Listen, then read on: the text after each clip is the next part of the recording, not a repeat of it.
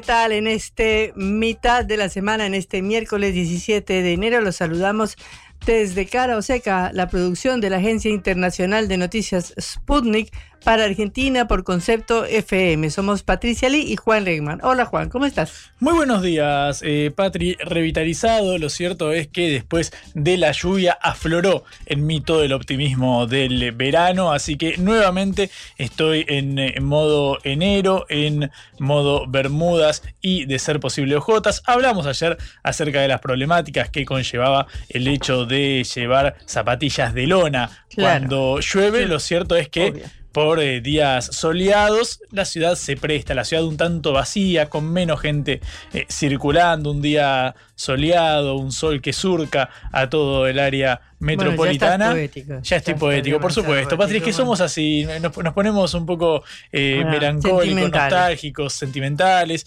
y hay que ser un hombre sensible, Patri, eso es lo que me Bueno, pasa. bueno, bueno, pero ya, digamos, está bien, hay sol, hay sol. ¿Cómo hay sol? No, pero me, me estás, me estás bajando toda la figura No, poética. digo por eso, no, no, está bien un poquito, pero digo, hay sol, estamos de acuerdo. Estamos- Y está bien el clima, además. Está bien, te- me, cortaste con mi Te momento. corté, te corté con tu momento de sí. inspiración. E- Es como la madrugada, un poeta que apaga un cigarrillo, piensa Sí, en claro, su amada platónica. Sí, Quien, quien nunca, quien nunca le, le dará bola y en ese momento escribe eh, los versos más nostálgicos que se Bueno, pudieron ocurrir. entonces esperamos. en tu caso no, en tu, en tu poquito. caso abrís Google Drive, empezás a escribir y la mandás directo. Chao. Vos sos más de la prosa, Patri. Exa- sí, terrible, terrible.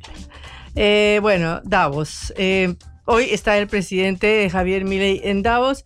Eh, se espera que hable en pocos minutos, no sé, 11 y cuánto dijeron. 11.50 aproximadamente. 11.50, o sea, en un ratito ya lo vamos a tener el presidente hablando desde Davos. Ya se reunió con David Cameron, el em, canciller inglés, lo cual es una de las principales citas que tenía. Y estaba también la entrevista con Cristalina Georgieva del FMI. Efectivamente, Patri, es uno de los tantos encuentros. Dice Milei que tiene más de 50 reuniones bilaterales solicitadas. Difícil, ¿no? Porque se vuelve mañana, así que. Y uno va a tener que empezar a, a- a elegir en ese, en ese Claro. marco. Bueno, ya eligió al Reino Unido, ya eligió a Cristalina Georgieva y veremos a ver con quién más se reúne. Es como una aplicación de citas. Uno tiene la gente que le dio bola y tiene que elegir sí o no, sí o no, a ver si hay match. Por ahora pareciera ser que con Cameron y con Cristalina se concretarán las reuniones. Veremos la cargada jornada que le depara al presidente en Davos. También hay una cargada jornada, Patri, acá en el país, particularmente, no solo, no solo en, el, Congreso de la Nación, cuando sigue el tratamiento de la ley Omnius, sino también en una legislatura provincial, que es la de La Rioja. Desde las nueve y media está sesionando ahí la legislatura eh, local para tratar el proyecto de la emisión de una cuasimoneda. Sí, escuchaste bien, no estamos en 2001, estamos en 2024 y vuelve el debate en torno a las cuasimonedas emitidas por eh, un gobierno provincial. Recordamos que Milei había anunciado que se iba a frenar, a disminuir al, mínimo posible eh, los giros discrecionales a las provincias como parte del ajuste fiscal eh, impulsado. También hay una deuda respecto a los fondos de la coparticipación por los últimos meses del gobierno de Alberto Fernández. Suman cerca de unos 9 mil millones de pesos. Ayer me contaban hombres cercanos al gobernador Ricardo Quintela. Bueno, en ese marco la legislatura está impulsando el tratamiento para que La Rioja lance una moneda propia. Vos recordarás, Patri, porque lo escuchamos en este programa, eh, a mediados de diciembre el ministro de Gobierno de la provincia de Buenos Aires, la mano derecha de Axel Kicillof, eh, hablaba de que bueno, la provincia tenía la potestad, la facultad de también emitir una moneda, una moneda local. Es un debate que empieza a replicarse en otros lugares hasta, ante este cese del el giro de fondos. En un ratito vamos a meternos de lleno porque es un tema que sin lugar a dudas es de los más importantes y llamativos de la gente Y sí, como los patacones en 2001, que obviamente vos no recordarás, pero yo sí recuerdo cómo había que comerciar con patacones los que vivíamos en la provincia de Buenos Aires. Bueno, y después tendremos que hablar de un tema internacional. Hay una situación muy conflictiva en Yemen con los rebeldes hutíes, hay bombardeos. Ah, esto está afectando toda la situación en Medio Oriente, así que trataremos de ver si arrojamos un poquito de claridad, porque acá hutíes, Yemen, Sana, todas estas cosas no se entienden mucho. Sí, no- nos quedan algo lejos, digamos. Siempre Sí, está bueno hablar con un especialista que nos explique. Eh, Patri, lo que no te tienen que explicar, porque seguramente lo estás viendo, es el aumento en el servicio de medicina prepaga, las empresas Sí, no, no, no, de como medicina. lo estoy sintiendo. De medicina privada, claro, no te la tienen que explicar No en me ese caso. Están llegando los aumentos del 30, del 40%, pero ahora se suma, se monta sobre ese escenario el anuncio de los copagos a los profesionales de la salud. Vos llamás a alguien, a un médico, para que te venga a atender y quizás tenés que pagar 6 mil, 7 mil pesos por fuera de lo que ya pagás a la prepaga, que no sé, el mínimo para una persona que recién ingresa puede superar los 100 mil pesos Sí, no, y aparte, digamos, te- la, la prepaga te cobra el copago, sí o sí, eh, por la visita del médico. Es decir, Claro. no es que no, no es que no pagues la visita, pagas la visita. Ahora es el aumento. Claro, ahora lo que estás pagando es aparte de ese, ese Además, turno, incluso si vos vas al, consultorio que tenés que hacer el, el copago del profesional de la salud. En un momento nosotros habíamos hablado de esto, recordarás hacia agosto, septiembre, que hicimos una entrevista al respecto justamente porque decían, eh, bueno, esto es, impulsado por los trabajadores de la salud, por los médicos, los profesionales, no por las empresas de medicina prepaga. Nosotros no nos hacemos responsables de este copago que exigen los médicos. Bueno, en un ratito vamos a intentar desentrañar lo que hay detrás de esto, porque claro, eh, a fin de cuentas es un gasto más que se monta en medio de este aumento inflacionario, así que en un ratito nos metemos de lleno con este tema. Perfecto, iniciamos nuestro programa. Cara o seca de Sputnik en concepto FM 95.5.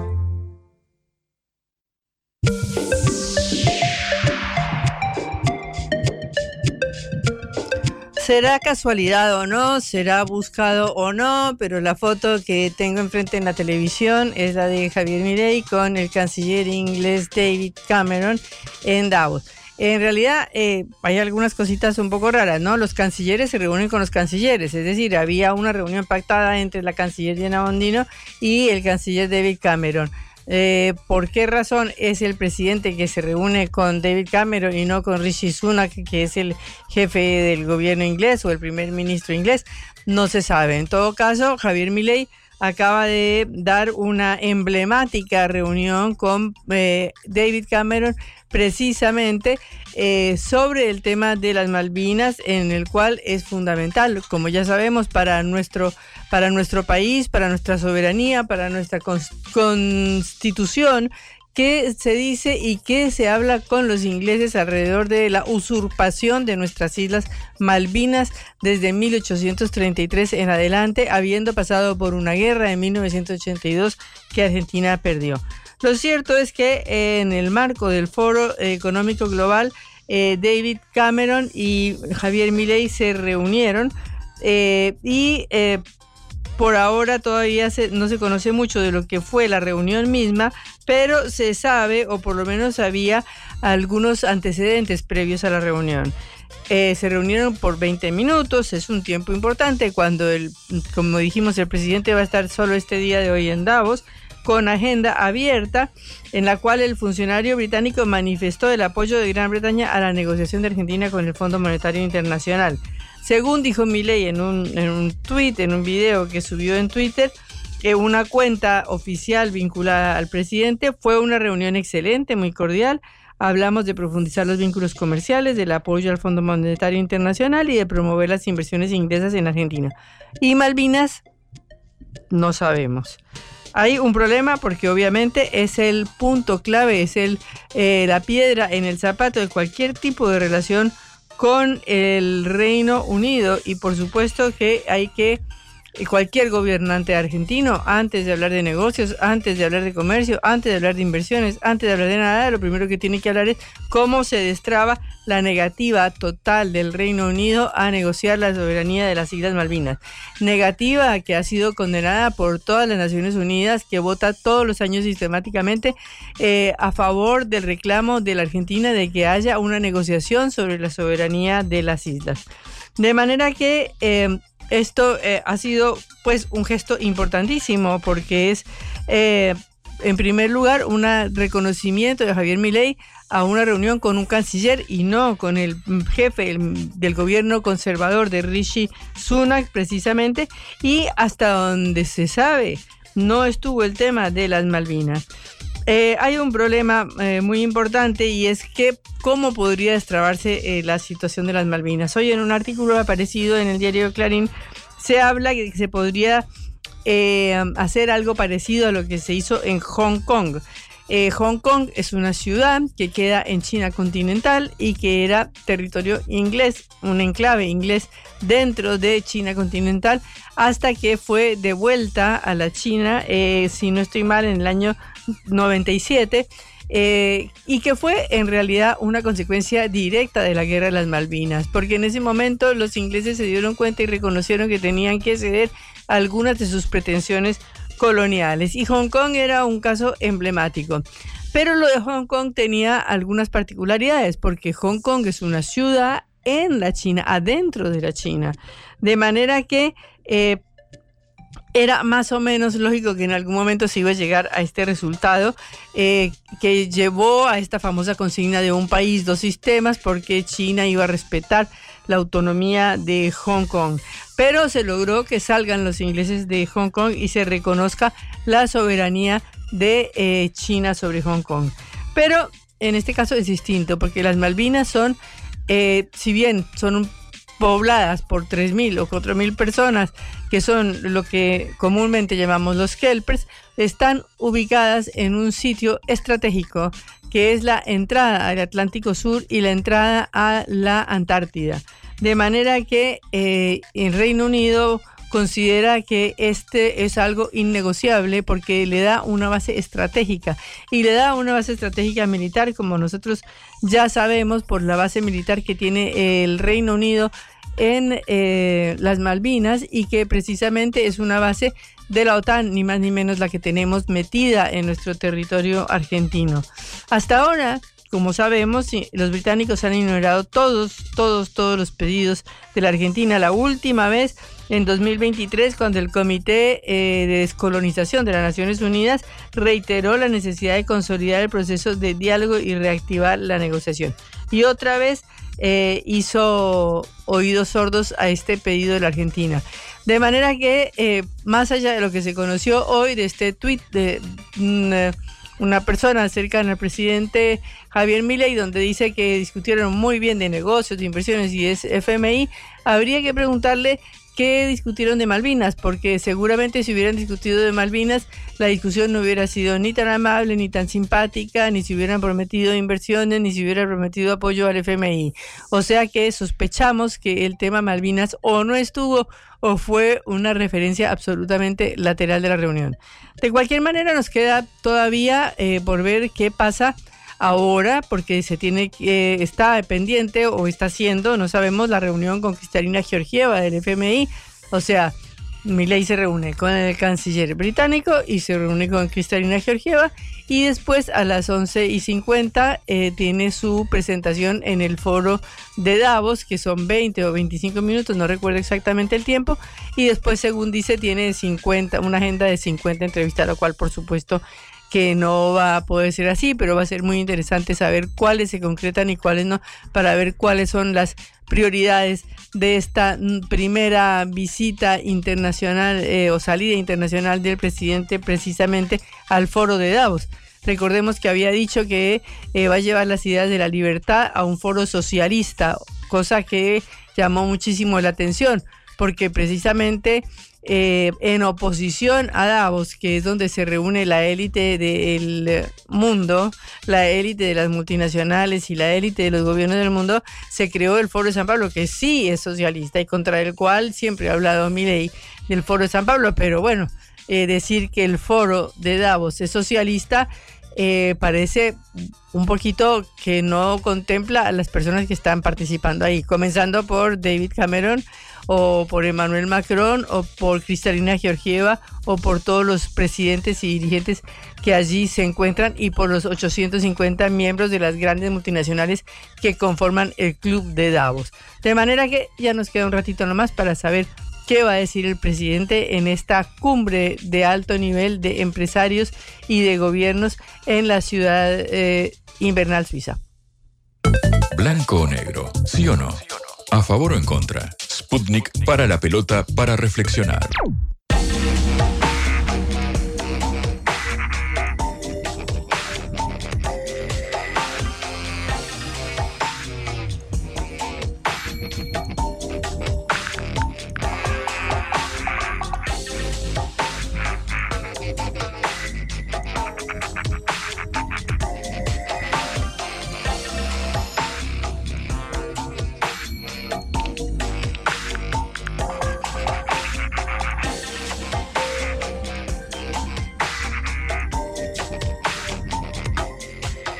Uno de los temas del día, mientras que Milei se reúne con David Cameron, con el FMI y prepara su discurso en estos momentos, eh, entró a la legislatura riojana el proyecto para hacer una cuasi moneda.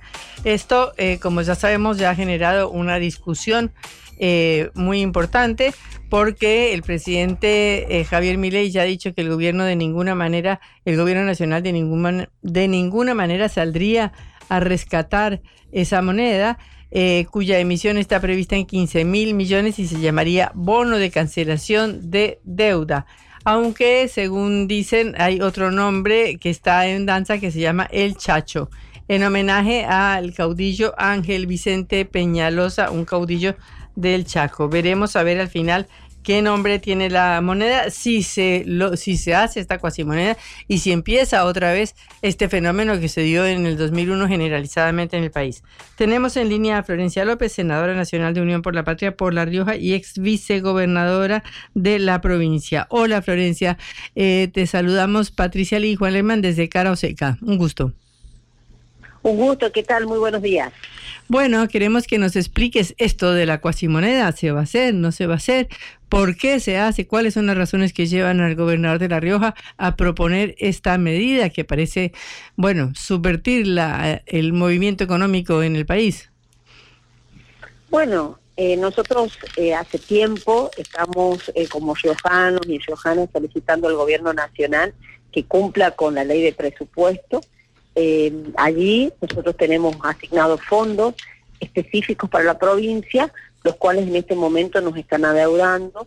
Por lo tanto, eh, eso se suma a distintos reclamos salariales que tenemos en la provincia, lo que nos lleva al gobierno a, buscar una, una solución en ese sentido y hemos visto que la posibilidad de generar una herramienta financiera provincial como es este bono de cancelación de deuda puede servir para, eh, digamos, un poco cumplir con los salariados y por otro lado también eh, combatir la recesión que hoy se observa, ¿no? La falta de movimiento económico de los comercios locales y por lo tanto nos vemos obligados a, a acudir a este tipo de herramientas. Si tuviéramos, la verdad, los fondos que La Rioja le corresponden, hoy no estaríamos hablando ni de cuasi moneda, ni de bonos, ni de nada. Pero bueno, desgraciadamente la situación económica, la necesidad de nuestros comprovincianos nos llevan a tomar esta decisión.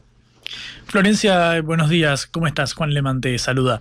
Em, escuchamos que el eh, presidente Milei dijo, bueno, cada gobernador puede disponer, si su legislatura lo aprueba, de, impulsar y emitir estas cuasimonedas. Luego el mercado deberá eh, delimitar cuál es el, valor de, estas. Ante la estampida in- inflacionaria que estamos viendo y la devaluación constante del peso, quiero preguntarte si no, si temés que esto pueda no funcionar en el sentido de que, bueno, quizás otras provincias no acepten esta cuasimoneda, imagino para trabajadores estatales que, cobren parte de su sueldo en esta, en esta divisa. Quiero preguntarte justamente por, por, ese, por ese punto, ¿cómo se respaldaría el valor de esta cuasimoneda emitida? Bueno, obviamente que, que el valor será una circulación meramente provincial. Eh, nosotros ya hemos tenido una vasta historia en la emisión de, de estos bonos eh, de cancelación de deuda en el tiempo donde Carlos Menem fue presidente, perdón, fue gobernador de la provincia de La Rioja. eh, y bueno, ante la asfixia nacional no le quedó otra que lanzar este, este bono. Y la verdad que sirvió mucho para la circulación eh, interna, eh, pero lógicamente este bono no es aceptado en otras provincias, solamente aquí en, en nuestra provincia donde las personas van a poder ir a comprar la leche, el pan al supermercado, van a poder pagar la luz, van a poder pagar los impuestos provinciales, los impuestos municipales. Y, bueno, y aquel que quiera cambiarlo, está el Banco Rioja a disposición para cambiar la moneda por peso. Eso es, digamos, el- la estructura de cómo va a funcionar este bono. De hecho, eh, en el día de hoy, si no es ya, pero seguramente se está discutiendo este proyecto de ley que ha ingresado a la legislatura local. Mm. Eh, ya te quería preguntarte si está pautado entonces que se puede utilizar en los comercios. Entiendo que todavía estaba pendiente el diálogo con la Cámara de Comercio. Sí, la, la legislatura está sesionando, si no me equivoco, de las nueve y media de la mañana, con lo cual debería haber avances, al menos en, en esta jornada en materia de, de- del debate, pero todavía queda, queda por darse eh, todo el tema relativo a bueno el diálogo con los comerciantes para que acepten esta moneda. gremios- los gremios ya en su totalidad lo aceptaron, ¿no? Los gremios que son los que representan a los trabajadores. Eh, y también ya hay un diálogo sobre los comerciantes y las distintas cámaras eh, de la provincia, donde también, eh, si se garantiza, lógicamente, el cambio por el peso desde nuestro Banco Rioja, eh, están dispuestos a aceptarlo. Yo entiendo que, que es un instrumento que durante un tiempo va a generar alguna, algunas dudas, algunas incertidumbres sobre su, sobre, sobre su eficiencia, pero bueno, confiamos que eh, en un tiempo se pueda eh, tener o generar la confianza entre todos los sectores económicos de la provincia y obviamente esto es una solución eh, transitoria, o sea, nosotros queremos pasar este, este problema financiero, este ahogo, esta asfixia que estamos viviendo en este momento, pero si, qué sé yo, en 30 días el, el presidente de la Nación reenvía los fondos que le corresponden a las provincias y bueno, seguramente esta moneda va a salir de la circulación local. Eh, senadora, eh, dicen que el bono se va a llamar El Chacho. ¿Por qué sería? Sí, este, este, estuvimos viendo algunas eh, publicaciones eh, aquí sobre lo- sobre los nombres. Bueno, lo que pasa es que el Chacho, nosotros somos una tierra federal de mucha pelea, ¿no? De nuestros caudillos riojanos por eh, pelear por el interior, ¿no? Nosotros vivimos una una desigualdad, una inequidad tremenda en relación interior y, ciudad de Buenos Aires. Y esa pelea no, no es actual, esa pelea viene de toda la vida eh, y los que la plantearon con mucha fuerza fueron los riojanos. De hecho, Facundo Quiroga, el Chacho Peñalosa, Felipe Varela, son tres riojanos que pelearon muchísimo por esa, por esa, por ese país federal que, que, que, soñamos y que seguimos soñando nosotros, ¿no? Entonces, el Chacho es una de nuestras banderas, que es Ángel Vicente Peñalosa, más conocido como el Chacho, eh, fue, digamos, eh, un caudillo riojano que peleó por esa igualdad, por ese país federal, donde las provincias tengan iguales oportunidades que la capital federal, eh, que, que, digamos que el puerto de Buenos Aires. Entonces, eh, creemos que este bono también representa esas, antiguas peleas y antiguas luchas.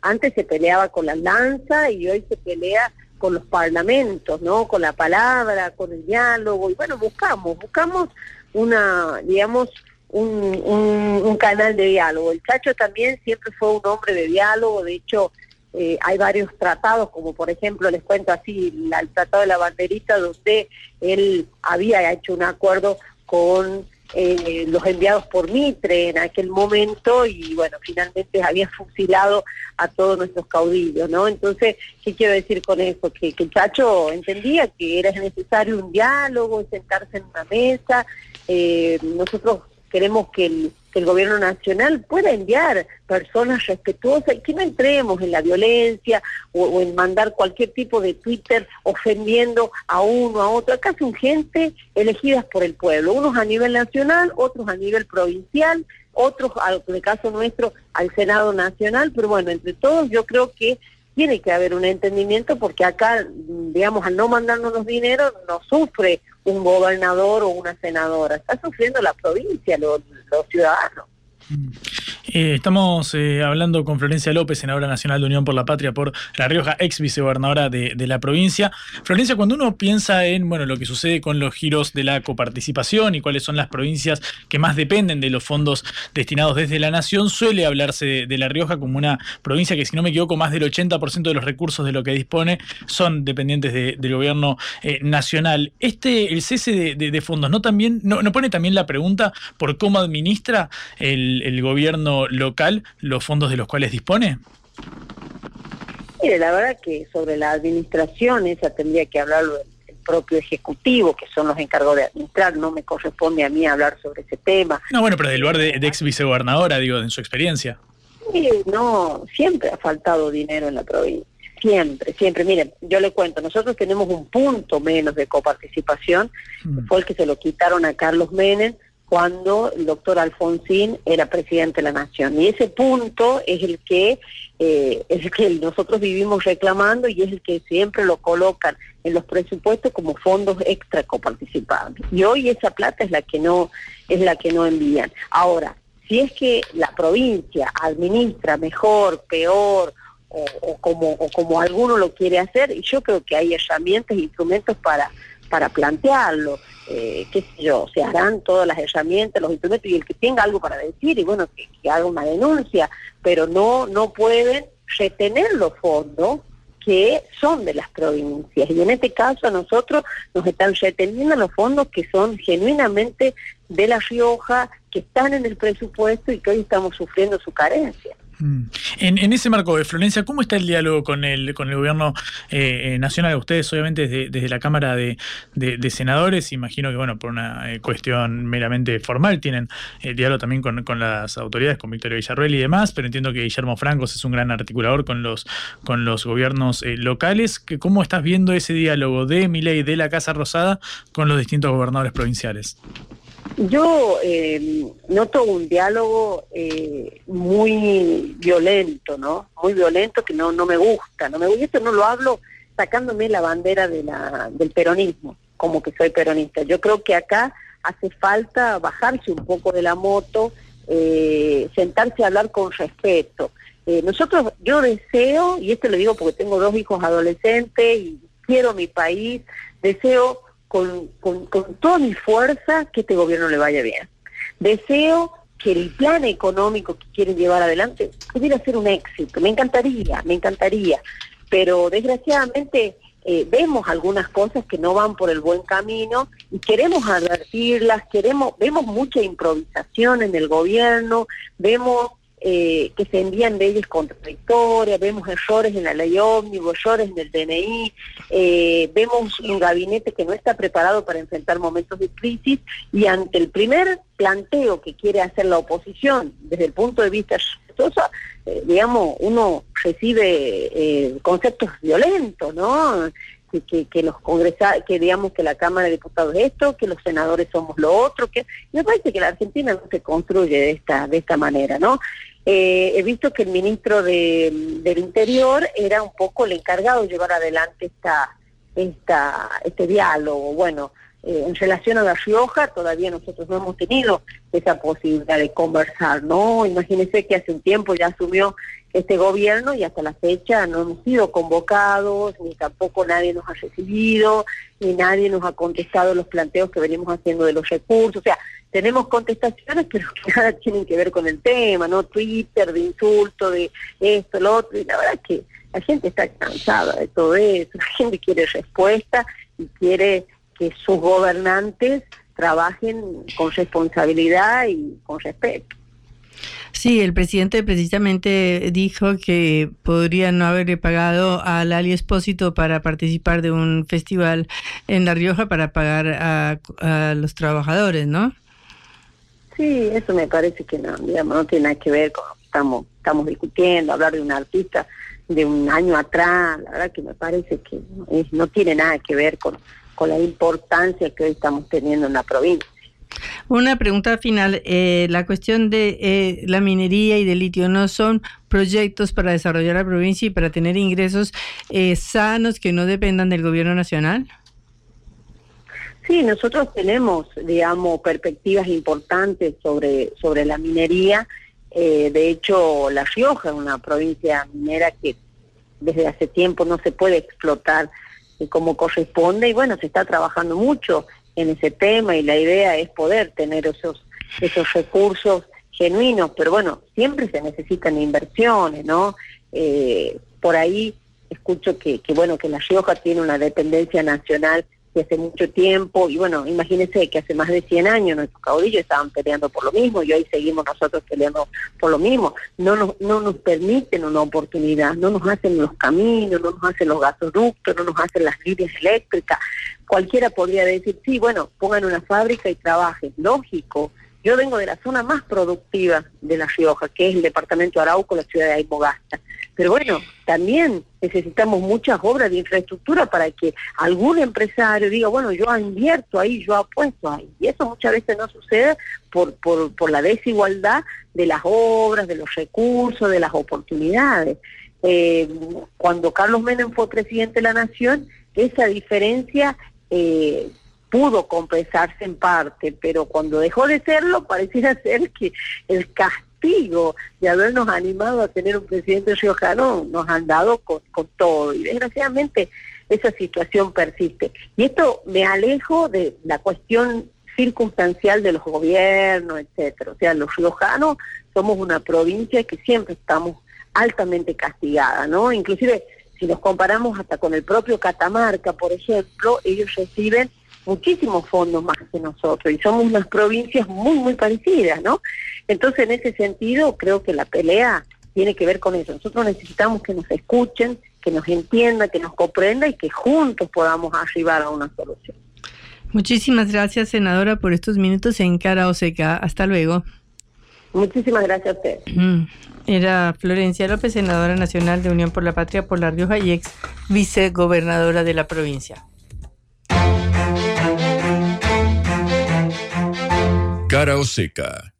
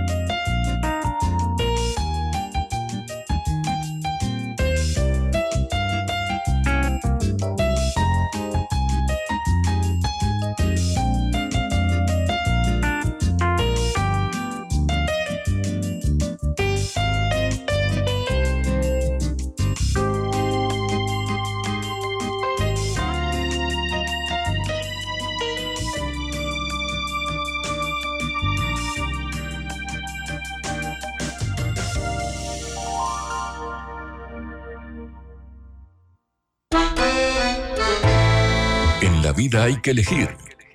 Cara o seca.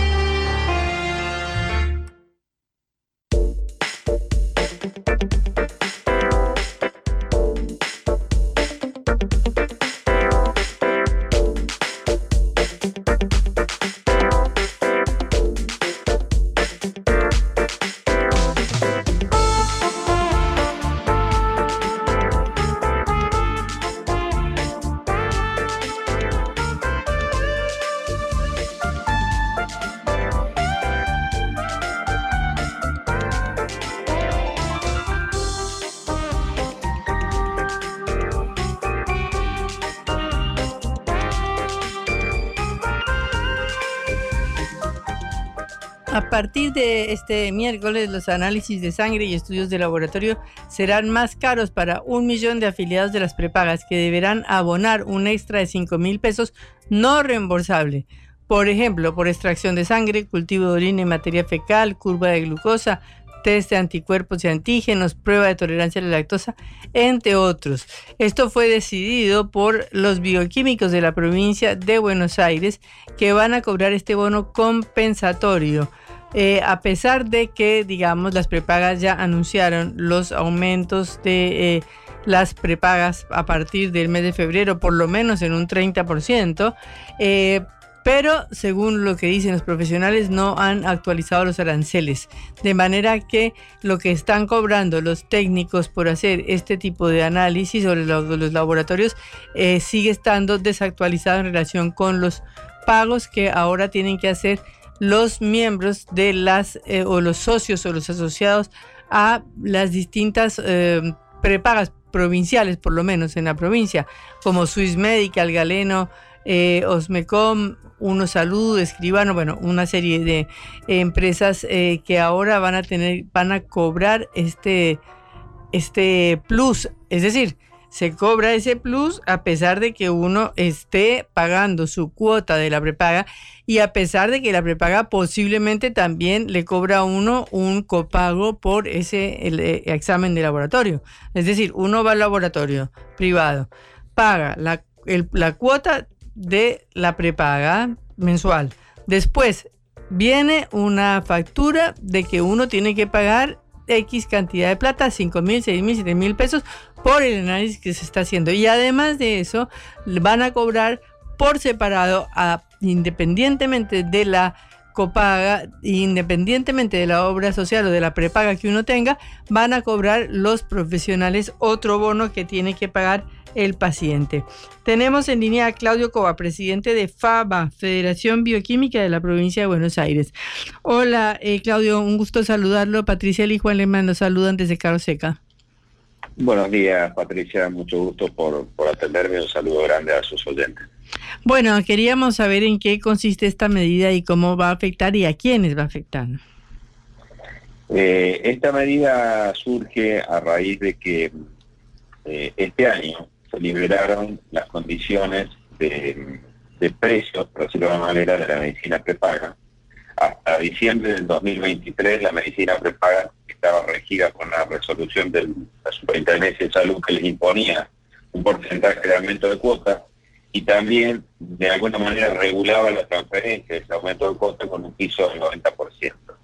Al liberarse esto en enero, las prepagas ya no tienen una límites en el, en el porcentaje de cuota aumentada, pero tampoco tienen límites a la hora de transferir a los profesionales eh, bioquímicos este aumento de cuota.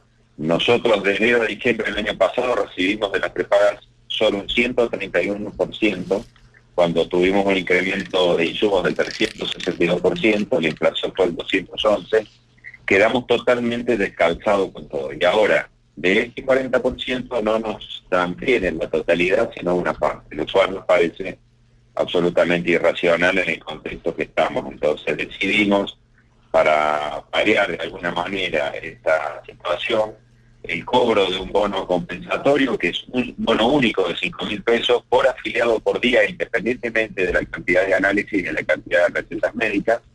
Eh, y esta fue una decisión que se tomó de la federación hasta tener respuesta de las empresas de medicina. Claudio, Claudio, buenos días. Eh, ¿Cómo estás? Juan Lemán te saluda. Em, ¿En qué instancia está el diálogo con las, con las eh, prepagas? Porque uno entiende, por supuesto, el reclamo que desde ya es, legítimo y es, y es válido, pero lo cierto es que el afiliado que ya está pagando una cantidad exorbitante de, dinero, sobre todo ante el, hecho de la escalada inflacionaria y el hecho de que los ingresos, los salarios no estén aumentando en la misma magnitud, bueno, es el principal perjudicado ahora por esta, por esta medida. ¿No hay forma de resolverlo con las prepagas? ¿Está cerrado el diálogo? Eh, eso es así, Juan. Mira, para, para ponerlo también en contexto, nosotros este aumento es un incremento que va en pos de tratar de mantener la calidad de los servicios que brindamos en los 1.600 laboratorios que conforman la Federación Bioquímica. Nosotros lo que nos interesa es que el servicio siga siendo el mismo que brindamos antes de todo este descalabro económico. Por otro lado, muchos de nosotros, me incluyo, somos usuarios de la medicina prepaga, o sea que hoy tener que pagar un adicional a la cuota que ya estamos pagando eh, nosotros sabemos que es un, golpe a, la población y nosotros también somos pacientes y también nos interesa lo de nuestros pacientes. Por eso la negociación es permanente. Ya ayer a última hora a Swiss Medical se lo bajó de este listado, porque Swiss Medical accedió al incremento y en estos momentos estamos tratando de llegar a igual acuerdo con Galero y algunos otros prepaga importantes. O sea, la negociación está abierta porque el interés nuestro no es que esto se mantenga en el tiempo, sino revertirlo lo más rápido posible porque no queremos que nuestros pacientes sean los perjudicados. O sea que son 5 mil pesos por todos los análisis que uno se quiere hacer. O sea, si uno quiere hacerse 20 análisis, solo paga 5 mil pesos más. Eh, exactamente. Y el paciente de repaga en general hoy no, no paga ningún tipo de copago en el laboratorio.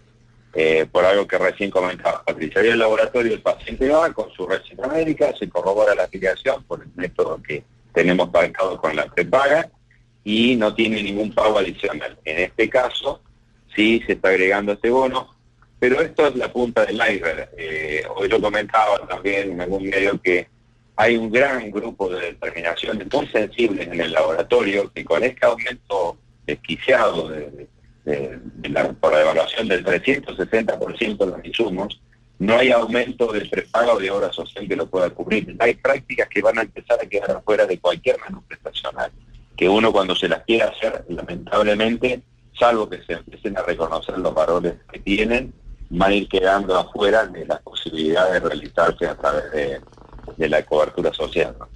Dice Claudio Cova, presidente de la Federación Bioquímica de la Provincia de Buenos Aires, que nos está diciendo que es posible que ciertas prestaciones por las cuales uno abona una cantidad bastante alta de dinero mensualmente queden fuera de cobertura, es decir, que me quiero hacer un análisis u otra práctica y pueden estar cubiertos por la prepaga. Sí, hay prestaciones, sobre todo prestaciones sensibles, como pueden ser algunas prestaciones de biología molecular que se usan para diagnóstico y seguimiento de leucemias o de enfermedades oncopatológicas, que están totalmente desfasadas el costo real de lo que se está recibiendo, en algunos casos cuatro o cinco veces por debajo. Entonces no, no va a quedar otra opción que retirarlas del menú prestacional, obviamente salvo que la obra social o la empresa de medicina te paga le reconozca el valor. Hoy son inviable de realizar en el laboratorio. Pero eso no es una cuestión regulada por el gobierno, digamos. ¿Qué cosas entran dentro del nomenclador o dentro de las prestaciones que tienen que prestar de las prepagas? Eh, mm, Patricia, diste en el clavo. O sea, acá hay una ausencia total del Estado antes, durante y después. O sea, se supone que esto tendría que estar regulado, pero estos son contratos donde cada prepaga, cada obra social tiene su menú prestacional, ¿no? Un menú prestacional armado a medida, con aranceles armados a medida. Hoy tenemos en la provincia de Buenos Aires más de 140 convenios con formas distintas de pago, con tiempos distintos de pago, con aranceles distintos y con prestaciones distintas.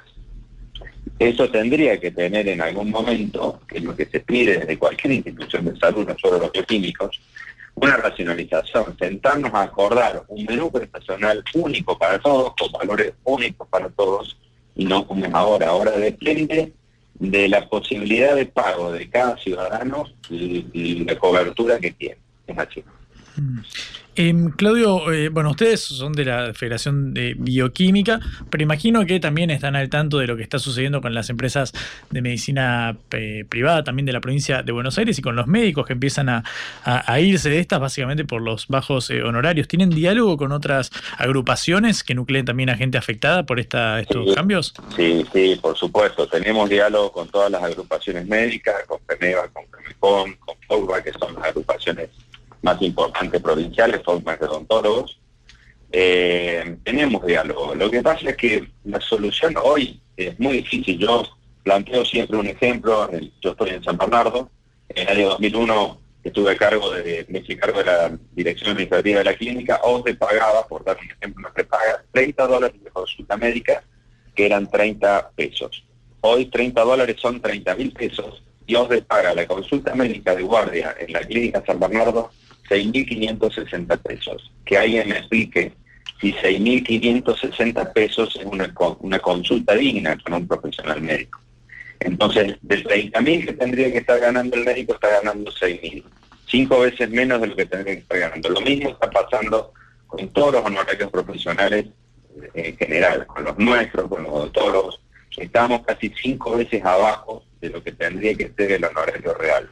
Entonces, es muy difícil que salgamos de este pantano si no empezamos a reconocer las cosas y decirles con- como son, ¿no? Porque también acá hay un condicionamiento.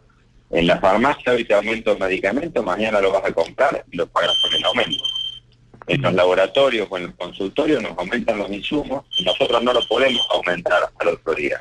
Tenemos que salir a negociar con un intermediario, llámese prepaga o obra social, que nunca termina de reconocer el valor real de nuestros honorarios y empiezan, empezamos con este tipo de problemas. Hoy la medicina en general va a ir, por lo que vemos, a un copado. O sea, el que no tenga capacidad de tener un contrato elevado de medicina prepaga, seguramente va a tener que empezar a pagar adicionales para poder participar. Claudio, muchísimas gracias por esta comunicación con eh, Cara Oseca. Eh, era, hasta luego. Bueno, hasta luego, buenos días. Era Claudio Cova, presidente de FABA, Federación de Bioquímica de la provincia de Buenos Aires. Cara o seca. Te contamos lo que otros callan.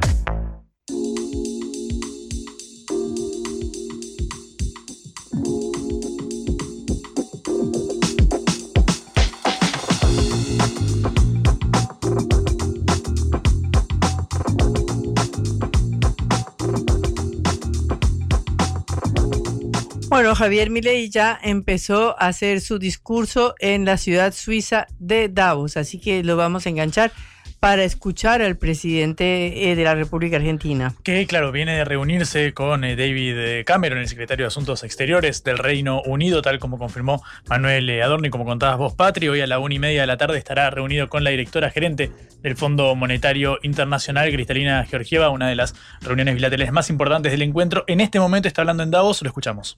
Para la Argentina. Mira, vamos a escuchar. Dale. Buenas tardes. Muchas gracias. Hoy estoy acá para decirles que Occidente está en peligro. Está en peligro porque aquellos que supuestamente deben defender los valores de Occidente se encuentran cooptados por una visión del mundo que inexorablemente conduce al socialismo y, en consecuencia, a la pobreza. Lamentablemente, en las últimas décadas, motivados por algunos deseos bien pensantes de querer ayudar al prójimo y otros por el deseo de pertenecer a una casta privilegiada, los principales líderes del mundo occidental han abandonado el modelo de la libertad por distintas versiones de lo que llamamos colectivismo. Nosotros estamos acá para decirles que los experimentos colectivistas nunca son la solución a los problemas que aquejan a los ciudadanos del mundo, sino que por el contrario son su causa. Créanme, nadie mejor que nosotros los argentinos para dar testimonios de estas dos cuestiones. Cuando adoptamos el modelo de la libertad, allá por el año 1860, en 35 años nos convertimos en la primer potencia mundial, mientras que cuando abrazamos el colectivismo, a lo largo de los últimos 100 años, vimos como nuestros ciudadanos comenzaron a empobrecerse sistemáticamente hasta caer en el puesto número 140 del mundo. Pero antes de poder dar esta discusión, sería importante que primero viéramos los datos que sustentan por qué el capitalismo de libre empresa no solo es un sistema posible para terminar con la pobreza del mundo, sino que es el único sistema moralmente deseable para lograrlo. Si consideramos la historia del progreso económico, podemos ver cómo desde el año cero hasta el año 1800 aproximadamente, el PIB per cápita del mundo prácticamente se mantuvo constante durante todo el periodo de referencia. Si uno mira un gráfico de la evolución del crecimiento económico a lo largo de la historia de la humanidad, uno estaría viendo un gráfico con la forma de un palo de hockey, una función exponencial que se mantuvo constante durante el 90% del tiempo y se dispara exponencialmente a partir del siglo XIX. La única excepción a esta historia de estancamiento se dio a finales del siglo XV con el descubrimiento de América. Pero salvando esta excepción, a lo largo de todo el periodo entre el año cero y el año 1800, el PIB per cápita a nivel global se mantuvo estancado. Ahora bien, no solo que el capitalismo generó una explosión de riqueza desde el momento que se adoptó como sistema económico, sino que si uno analiza los datos, lo que se observa es que el crecimiento se viene acelerando a lo largo de todo el periodo. Durante todo el periodo comprendido entre el año cero y el 1800, la tasa de crecimiento del PIB per cápita se mantuvo estable en torno al 0,02% anual, es decir, prácticamente sin crecimiento. A partir del siglo XIX, con la revolución industrial, la tasa de crecimiento pasa al 0,66%. A ese ritmo, para duplicar el PBI per cápita, se necesitarían crecer durante 107 años. Ahora bien, si observamos el periodo entre 1900 y 1950, la tasa de crecimiento se acelera al 1,36% anual. Ya no necesitamos 107 años para duplicar el PBI per cápita, sino 66. Y si tomamos el periodo comprendido entre 1950 y el año 2000, vemos que la tasa de crecimiento fue de 2,1% anual, lo que derivaría en que en solo 33 años podríamos duplicar el PBI per cápita del mundo. Esta tendencia, lejos de detenerse, se mantiene viva aún hoy. Si tomamos el periodo entre el año 2000 y el 2023, la tasa de crecimiento volvió a acelerar el 3% anual, lo que implica que podríamos duplicar nuestro PBI per cápita en el mundo en tan solo 23 años. Ahora bien, cuando se estudia el PBI per cápita desde el año 1800 al día de hoy, lo que se observa es que luego de la revolución industrial, el PBI per cápita mundial se multiplicó por más de 15 veces, generando una explosión de riqueza que sacó de la pobreza al 90% de la población mundial. No debemos olvidar nunca que para el año 1800 cerca del 95% de la población mundial vivía en la pobreza más extrema, mientras que ese número cayó al 5% para el año 2020, previo a la pandemia. La conclusión es obvia. Lejos de ser la causa de nuestros problemas, el capitalismo de libre empresa como sistema económico es la única herramienta que tenemos para terminar con el hambre, la pobreza y la indigencia a lo largo y a lo ancho de todo el planeta. La evidencia empírica es incuestionable. Por eso, como no cabe duda de que el capitalismo de libre mercado es superior en términos productivos, la doxa de izquierda ha atacado al capitalismo por sus cuestiones de moralidad, por ser, según ellos, dicen sus detractores, que es injusto. Dicen que el capitalismo es malo porque es individualista y que el colectivismo es bueno porque es altruista, con la ajena. Y en consecuencia bregan por la justicia social. Pero este concepto que en el primer mundo se ha puesto de moda en la última época, en mi país es una constante del discurso político desde hace más de 80 años. El problema es que la justicia social no es justa, sino que tampoco aporta al bienestar general. Muy por el contrario, es una idea intrínsecamente injusta, porque es violenta. Es injusta porque el Estado se financia a través de impuestos y los impuestos se cobran de manera coactiva. ¿O acaso alguno de nosotros puede decir que paga los impuestos de manera voluntaria? Lo cual significa que el Estado se financia a través de la coacción y que a mayor carga impositiva, mayor es la coacción, menor es la libertad. Quienes promueven la justicia social parten de la idea de que el conjunto de la economía es una torta que se puede repartir de una manera distinta. Pero esa torta no está dada, es riqueza que se va generando en lo que, por ejemplo, Israel Kirchner llama un proceso de descubrimiento de mercado. Si el bien o servicio que ofrece una empresa no es deseado, esa empresa quiebra a menos que se adecue a lo que el mercado le está demandando. Si genera un producto de buena calidad a un buen precio atractivo, le va a ir bien y va a producir más. De modo que el mercado es un proceso de descubrimiento en el cual el capitalista encuentra sobre la marcha el rumbo correcto. Pero si el Estado castiga al capitalista por tener éxito y lo bloquea en este proceso de descubrimiento, destruye sus incentivos y las consecuencias de ello es que va producir menos y la torta será más chica, generando perjuicios para el conjunto de la sociedad. El colectivismo, al inhibir estos procesos de descubrimiento y al dificultar la apropiación de lo descubierto, ata al emprendedor de las manos y le imposibilita producir mejores bienes y ofrecer mejores servicios a un mejor precio. ¿Cómo puede ser entonces que desde la academia, los organismos internacionales, la política y la teoría económica se demonice un sistema económico que no solo ha sacado de la pobreza más extrema al 90% de la población mundial y lo hace cada vez más rápido, sino que además es justo y moralmente superior? Gracias al capitalismo de libre empresa hoy el mundo se encuentra en su mejor momento. No hubo nunca en toda la historia de la humanidad un momento de mayor prosperidad que el que vivimos hoy. El mundo de hoy es más libre, más rico, más pacífico y más próspero que en cualquier otro momento de nuestra historia. Esto es cierto para todos, pero en particular para aquellos países que son libres donde respetan la libertad económica y los derechos de propiedad de los individuos porque aquellos países que son libres son doce veces más ricos que los reprimidos.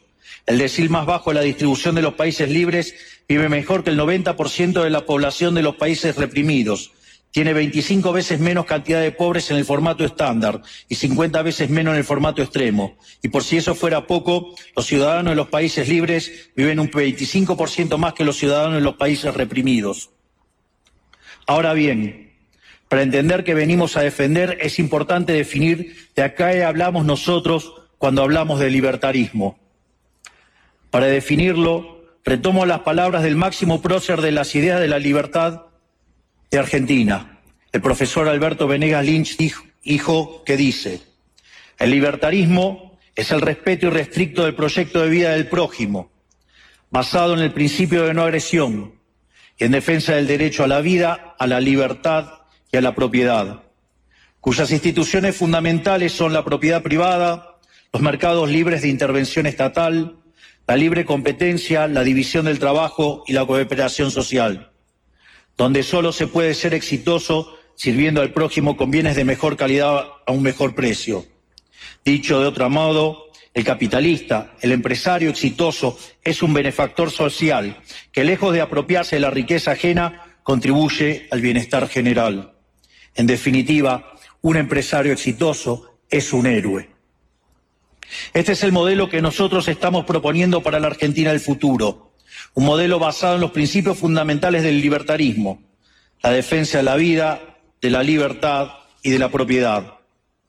Ahora bien, si el capitalismo de libre empresa y la libertad económica han sido herramientas extraordinarias para terminar con la pobreza en el mundo, y nos encontramos hoy en el mejor momento de la historia de la humanidad, vale la pena preguntarse por qué digo entonces que Occidente está en peligro. Digo que Occidente está en peligro justamente porque en aquellos países que deberíamos defender los valores del libre mercado, la propiedad privada y las demás instituciones del libertarismo, sectores del establishment político y económico, algunos por errores en su marco teórico y otros por ambición de poder, están socavando los fundamentos del libertarismo, abriéndole las puertas al socialismo y condenándonos potencialmente a la pobreza, a la miseria y el estancamiento. Porque nunca debe olvidarse el socialismo es siempre y en todo lugar un fenómeno empobrecedor, que fracasó en todos los países que se intentó. Fue un fracaso en lo económico, fue un fracaso en lo social, fue un fracaso en lo cultural y además asesinó a más de 100 millones de seres humanos. El problema esencial de Occidente hoy es que no solo debemos enfrentarnos a quienes, aún luego de la caída del muro y la evidencia empírica abrumadora, siguen bregando por el socialismo empobrecedor, sino también a nuestros propios líderes, pensadores y académicos que, amparados en un marco teórico equivocado, chocaban los fundamentos del sistema que nos ha dado la mayor expansión de riqueza y prosperidad de nuestra historia. El marco teórico al que me refiero es el de la teoría económica neoclásica, que diseña un instrumental que sin quererlo termina haciendo funcional la intromisión del Estado, el socialismo y la degradación de la sociedad. El problema de los neoclásicos es que como el modelo del que se enamoraron no mapea contra la realidad, atribuyen el error al supuesto fallo del mercado, en vez de revisar las premisas de su modelo. Sobre texto de un supuesto fallo de mercado, se introducen regulaciones que lo único que generan es distorsiones en el sistema de precios que impiden el cálculo económico y, en consecuencia, el ahorro, la inversión y el crecimiento. Este problema radica esencialmente que ni siquiera los economistas supuestamente libertarios comprenden qué es el mercado, ya que, que si se comprendiera, se vería rápidamente que es imposible que exista algo así como un fallo de mercado. El mercado no es una mera descripción gráfica de una curva de oferta y otra de demanda en un gráfico. El mercado es un mecanismo de cooperación social donde se intercambian voluntariamente derechos de propiedad. Por lo tanto, dada esta definición, hablar de fallo de mercado es un oxímoron. No existe el fallo de mercados. Si las transacciones son voluntarias, el único contexto en el que puede haber un fallo de mercado es si hay coacción. Y el único con la capacidad de coaccionar de manera generalizada es el Estado que tiene el monopolio de la violencia. En consecuencia, si alguien considera que hay un fallo de mercado, les recomendaría que revisen si hay intervención estatal en el medio. Y si encuentran que no hay intervención estatal en el medio, les sugiero que hagan de nuevo el análisis porque definitivamente está mal. Los fallos de mercado no existen. Un ejemplo de los supuestos fallos de mercado que describen los neoclásicos son las estructuras concentradas de la economía. Sin embargo, sin funciones que presenten rendimientos crecientes a escala, cuya contrapartida son las estructuras concentradas de la economía, no podríamos explicar el crecimiento económico desde el año 1800 hasta hoy. Fíjense qué interesante. Desde el año 1800 en adelante, con la población multiplicándose más de ocho o nueve veces, el Producto Per cápita creció más de 15 veces. Es decir, existen rendimientos crecientes. Eso llevó la pobreza extrema del 95% al 5%. Sin embargo, esas presencias de rendimientos crecientes implican estructuras concentradas lo que se llamaría, por ejemplo, un monopolio. ¿Cómo puede ser que algo que haya generado tanto bienestar para la teoría neoclásica, eso es un fallo de mercado? Economistas neoclásicos salgan de la caja. Cuando el modelo falla, no, hay que enojarse con la realidad, hay que enojarse con el modelo y cambiarlo. El dilema que enfrenta el modelo neoclásico es que dicen querer perfeccionar el funcionamiento del mercado atacando lo que ellos consideran fallos, pero al hacerlo no solo abren las puertas del socialismo, sino que atentan contra el crecimiento económico. Ejemplo, regular monopolios, destruirle las ganancias y destrozar los rendimientos crecientes, automáticamente destruiría el crecimiento económico. Dicho de otro modo, cada vez que ustedes quieran hacer una corrección de un supuesto fallo de mercado, inexorablemente, por desconocer lo que es el mercado o por haberse enamorado de un modelo fallido, están abriendo las puertas al socialismo y están condenando a la gente a la pobreza. Sin embargo, frente a la demostración teórica de que la intervención del Estado es perjudicial, la evidencia empírica de que fracasó porque no podía ser de otra manera, la solución que propondrán los colectivistas no es mayor libertad, sino es que es mayor regulación, generando una espiral descendente de regulaciones hasta que todos seamos más pobres y a la vida de todos nosotros dependa de un burócrata sentado en una oficina de lujo. Dado el estrepitoso fracaso de los modelos colectivistas y los innegables avances del mundo libre, los socialistas se vieron forzados a cambiar su agenda, Dejaron atrás la lucha de clases basada en el sistema económico para reemplazarla por otros supuestos conflictos sociales igual de nocivos para la vida en comunidad y para el crecimiento económico. La primera de estas nuevas batallas fue la pelea ridícula y antinatural entre el hombre y la mujer. El libertarismo ya establece la igualdad entre los sexos. La piedra fundacional de nuestro credo dice que todos los hombres somos creados iguales, que todos tenemos los mismos derechos inalienables otorgados por el Creador, entre los que se encuentran la vida, la libertad y la propiedad.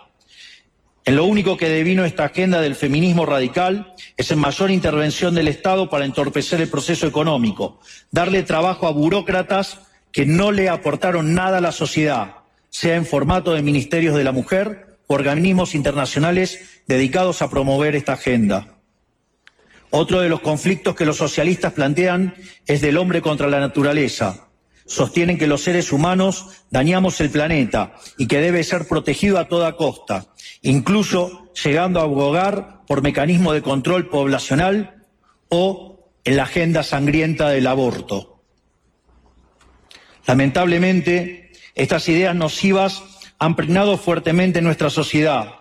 Los neomarxistas han sabido cooptar el sentido común de Occidente. Lograron esto gracias a la apropiación de los medios de comunicación, de la cultura, de las universidades y sí, también de los organismos internacionales. Este último caso es el más grave, tal vez, porque se trata de instituciones que tienen enorme influencia en las decisiones políticas y económicas de los países que integran esos organismos multilaterales. Por suerte, somos cada vez más los que nos atrevemos a levantar la voz, porque vemos que si no combatimos frontalmente estas ideas, el único destino posible es que cada vez vamos a tener más Estado, más regulación, más socialismo, más pobreza, menos libertad y, en consecuencia, peor nivel de vida. Occidente, lamentablemente, ya comenzó a transitar este camino. Sé que a muchos les puede sonar ridículo plantear que Occidente se ha volcado al socialismo, pero solo es ridículo en la medida que uno se restringe a la, a la definición económica tradicional del socialismo, que establece que es un sistema económico donde el Estado es el dueño de los medios de producción. Esta definición debería ser desde mi punto de vista, actualizada a las circunstancias presentes. Hoy los Estados no necesitan controlar directamente los medios de producción para controlar cada aspecto de la vida de los individuos. Con herramientas como la emisión monetaria, el endeudamiento, los subsidios, el control de la tasa de interés, los controles de precios y las regulaciones para corregir los supuestos fallos de mercado, pueden controlar los destinos de millones de seres humanos. Así es como llegamos al punto en el que, con distintos nombres o formas, buenas partes de las ofertas políticas generalmente aceptadas en la mayoría de los países de Occidente son variantes colectivistas. Ya sea que se declamen abiertamente comunistas, fascistas, nazis, socialistas, socialdemócratas, nacionalsocialistas, demócratas cristianos, keynesianos, neokeynesianos, progresistas, populistas, nacionalistas o globalistas. En el fondo, no hay diferencias sustantivas.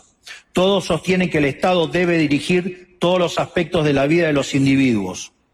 Todas definen un modelo contrario al que llevó a la humanidad al progreso más espectacular de su historia. Nosotros venimos hoy aquí a invitar a los demás países de Occidente a que retomemos el camino de la prosperidad, la libertad económica, el gobierno limitado y el respeto irrestricto de la propiedad privada son elementos esenciales para el crecimiento económico. Este fenómeno de empobrecimiento que produce el colectivismo no es una fantasía, ni tampoco fatalismo. Es una realidad que los argentinos conocemos muy bien desde hace por lo menos 100 años.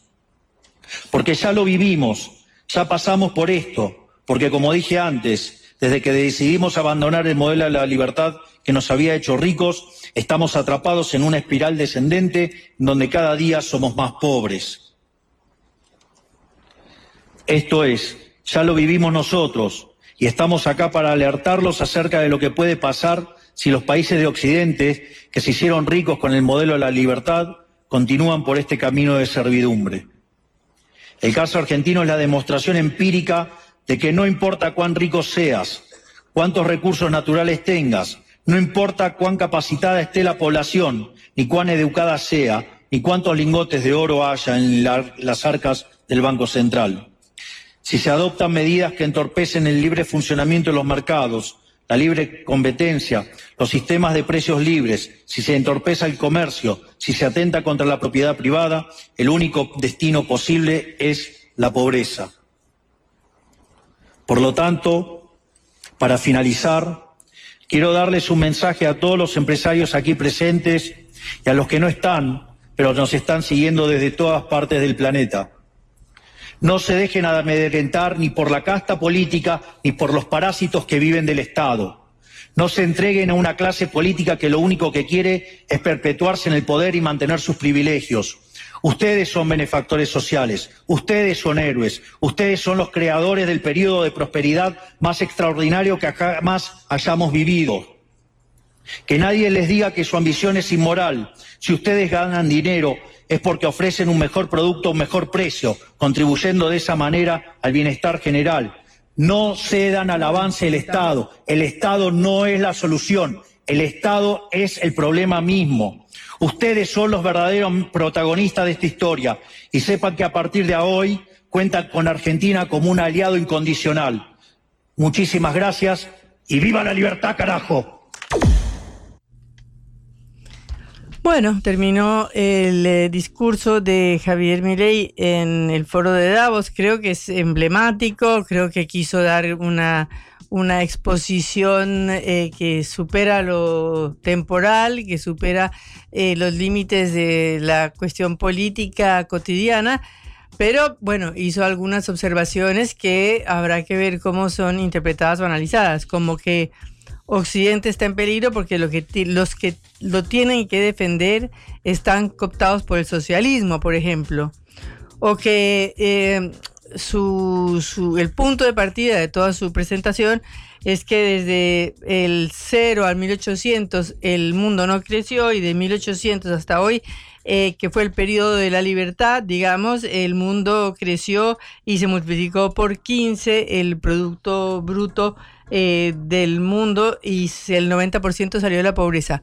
Pero eh, hay una contradicción, Juan, porque en ese periodo que él menciona, el periodo del siglo XX en particular, fue el periodo de lo que él llama el socialismo. Y cuando se enriquecieron todos los países europeos fue por el estado de bienestar o por el welfare state en Estados Unidos. O sea, dentro de la eh, interpretación de mi ley que ha sido muy, eh, muy amplia y que ha eh, tomado dos siglos de historia por lo menos, falta el capítulo de qué hizo el socialismo y de por qué razón se llegó a eliminar el 95% de la pobreza en el mundo, que no fue propiamente por el capitalismo, sino porque intervinieron las fuerzas de los estados nacionales en gran forma en todo el mundo. Y porque el modelo del, del socialismo, aunque haya fracasado en la Unión Soviética, se aplicó de otra manera en Europa y en Estados Unidos, sacando a millones y millones de gente de la pobreza. Pero bueno, estas son algunas de las reflexiones que me deja el discurso de Milei Juan. Rupturista es poco, Patri, porque claro, básicamente yo te digo que si calcamos, si ponemos una hoja sobre la otra del discurso que dio cuando fue el cierre de su campaña electoral en el Movistar Arena, que yo estuve cubriendo para la agencia, de hecho pasamos audios acá, o incluso el discurso cuando eh, dio, habló por primera vez ante el Congreso después de tomar el bando, el, bastón presidencial y la banda presidencial, te diría que mantiene la misma, la misma fórmula, pareciera ser una exposición del marco teórico del libertarianismo que él eh, defiende, de hecho volvió a, a citar al padre de las ideas de la libertad, como llama él, Alberto Venegas Lynch, hijo. Recordamos que ayer hacíamos todo el raconto del linaje familiar de cuál era el padre, el Venegas hijo. Lynch, Berti, no sé quién que más. los tres se llaman Alberto, entonces uno es Alberto Sí. Venegas Lynch padre, el otro el hijo y el otro eh, eh, Berti Venegas Lynch, el diputado nacional. Bueno, Occidente está en peligro. Con el colectivismo nos empobrecimos mientras que el capitalismo generó riqueza. Eh, el mundo de hoy es más libre y pacífico, dijo Milei. Los países libres son 12 veces más ricos. Son los datos que dijo Milei en el foro de Davos. El socialismo es empobrecedor. Regular los monopolios, por ejemplo, destruirles la ganancia, automáticamente destruye el eh, crecimiento. Bueno, una agenda propia, podríamos decir, que las que propuso eh, Milei, tildando, casi que tildando, no, no lo dijo en estos términos, pero casi que tildando de socialistas a los Sí, mandatarios no, pues del, eso último, ya lo había del dicho. último tiempo. Dice, el foro, lo- los foros... era un foro socialista. Los foros se están tornando, dejándose influenciar, influir por las ideas del colectivismo, eh, dijo Milei. Bueno, obviamente, imagino que fue una de las declaraciones, los discursos más eh, rimbombantes y también de los más escuchados, eh, supongo. ¿Por qué? Bueno, era el, el- el excéntrico, sí. el excéntrico Es presidente el de, de- presidente de que Latinoamérica. Efectivamente. Bueno, y también. aparte sí. di- se metió con toda la cuestión de, del feminismo, no se entiende muy bien, eh, digamos, por qué contra la naturaleza, es decir, contra eh, temas que ya son parte de todos los foros internacionales eh, y que se toman como una, eh, el tema de la naturaleza, por ejemplo, es uno de los tres o cuatro puntos de la agenda de Davos de este año 2024 es el cuidado de la naturaleza. Y él se planteó, eh, digamos, crítico en este aspecto en relación con eh, las preocupaciones del mundo por la naturaleza. Eh, de manera que, bueno, sí, puede ser entendido como un aplauso a la libertad, a la libre empresa, al capitalismo, que no se equivoque y que no falla nunca, porque dijo que el mercado no falla jamás, pero también como una... fue dirigido a los que están ahí sentados diciéndoles ustedes son todos socialistas y tienen que cambiar este rumbo. De hecho, en el final de la alocución, cuando se refiere a los empresarios que lo estaban eh, escuchando, no a los líderes, a los mandatarios nacionales, sino a los empresarios, dice, ustedes son héroes, cuenten con Argentina como un aliado incondicional. Eh, ahora, eh, bueno, básicamente si había tildado de nocivas estas eh, ideas vinculadas al cambio climático, los acuerdos de París y, demás, eh, básicamente mm, justamente esto, compromisos asumidos por los líderes mundiales contra el cambio climático. Bueno, ahí fue el discurso de Mireille tan ansiado, que tanta expectativa había generado el discurso de Mireille, habló por algo más de 20 minutos y lo cierto es que hizo bastante ruido. Y sí, eh, entre otras cosas, por ejemplo, para recordar algunos de los conceptos que emitió, dijo que, por ejemplo, eh, el socialismo había asesinado 100 millones de personas. Obviamente se le olvidaron las dos guerras mundiales y otras ah, cuestiones más, pero para completar un cuadro y para llevar una estadística precisa, porque son datos que se utilizan eh, de una manera propagandística, pero no están asentados en una contabilidad. Y si uno quiere decir eso, también tiene que decir eh, cuántos fueron los muertos de las grandes conflagraciones mundiales, que fueron 100 millones más o menos aproximadamente también, de manera que habría que pensar eh, y hacer ese balance, pero de una manera seria, no como una parte de una consigna de un discurso, sino analizando realmente la historia de la humanidad. No solamente, y sobre todo la historia del siglo XX, que ha sido el siglo, uno de los siglos más sangrientes de la historia de la humanidad. De manera que, bueno, sí, queda tela para cortarlo, obviamente. En un ratito me parece que vamos a tener mucho para hablar porque también están las, eh, las eh, omisiones. Eh, hay que ver qué opina Mireille sobre la transición energética, más allá del cambio climático, que obviamente lo deslizó su opinión sobre eso, la inteligencia artificial, la baja de las tasas de interés, que son los temas que están haciendo el foro de Davos en este momento. Bueno, restará ver si en algún momento se expide sobre estos temas también, más allá de la exposición que hizo en el día de hoy. No, yo pienso que ya no va a hablar más, ¿no? No, Porque bueno, pero quizás no. Públicamente a través de su vocero, de Manuel Adorni, en sus redes sociales, de algún mensaje, porque entiendo que los presentes en el foro de Davos también quieren saber qué opina Argentina respecto a esto. Uno piensa en Argentina, piensa en vaca muerta, piensa en los recursos, y bueno, lo que su- suponga la posición del país en torno a la transición energética, imagino que va a tener peso, al menos en la región, si no es en el mundo. No, obviamente es un discurso que va a, a provocar muchos comentarios, así que esperaremos tener esos comentarios para comentar los comentarios y ver cuáles fueron las eh, conclusiones que sacó la gente que fue sacaron los que estaban escuchándolo ahí, los economistas, los eh, miembros de las empresas, los miembros de los gobiernos ante eh, una serie de referencias que fueron muy críticas con el foro de Davos mismo. Así que bueno, esperaremos mañana, seguramente tendremos mucho para comentar. En el lugar del mundo que estés, En el asentamiento más remoto de todo el planeta. está Concepto. Una sola voz uniendo a toda la Argentina. En tu casa, en el auto, en tu celular. Somos Concepto 955.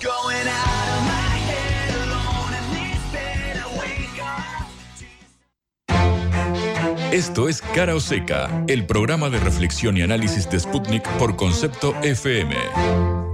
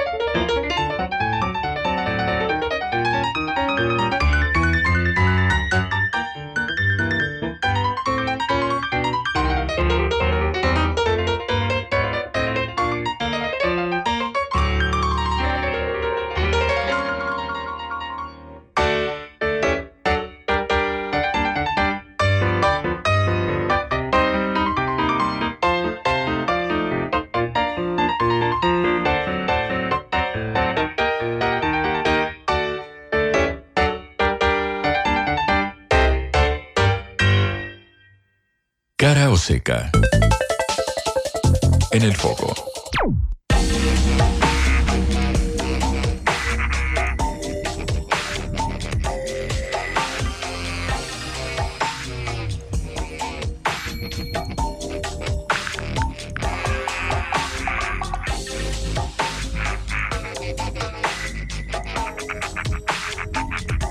Volvamos a la realidad de Argentina, dejemos un poquito de los análisis teóricos sobre el desarrollo de la economía mundial en los últimos dos siglos o desde el sí, año cero hasta hoy y veamos qué pasa en el Congreso, Juan. Es mucho más aburrido, Patri, porque yo prefiero discutir qué es lo que llevó a la situación actual, quién es más empobrecedor que el otro, si finalmente responsable de todo es eh, la transición energética y el cambio climático. Yo no lo sé, me gustaría abordarme, abordar esos temas, pero lo cierto es que debo limitarme a lo que suceda en la agenda legislativa, porque claro, si ponemos los pies sobre la tierra, lo que está discutiendo en este momento el Congreso de la Nación es la ley Omnibus, siguen eh, las presentaciones de personas integrantes de organizaciones de la sociedad eh, civil, como en el día de eh, ayer, o mejor dicho, el, el, día lunes que lo repasábamos.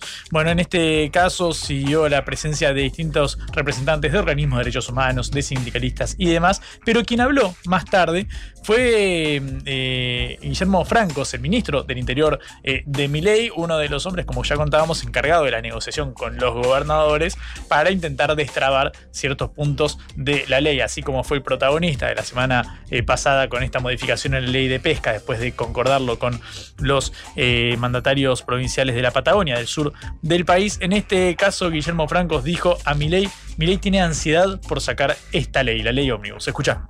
Presidente que también está molesto, ¿no? que no esté molesto por algunos particulares, sino por una situación que es muy resolver, que el presidente siente que cada día que pasa sin avanzar en la ley, se complica un poco más la situación económica, se demora un poco más la solución de los problemas. Cuando uno está tan contra el tiempo, no está tan contra el reloj tratando de resolver problemas, cada día que pasa es, es importante. Yo le diría, estamos con una enorme ansiedad tratando de ordenar la ley y a veces por ahí en esa en esa ansiedad el presidente que usted sabe una persona muy demente eh, generó esta, esta, alguna declaración que bueno, básicamente enmarca en este, en este mundo tan álgido, en este contexto tan especial, las declaraciones que pudo haber vertido eh, Milei. Recordamos que fueron a las cuales eh, se refirieron diputados de otros bloques de la oposición, sobre todo cuando Milei los tildó de coimeros, esperando eh, algún, alguna que otra prebenda para apoyar, en este caso, el proyecto. Pero llegó nuevamente la respuesta, Patri, de los sindicatos. Mirá que estamos hablando mucho de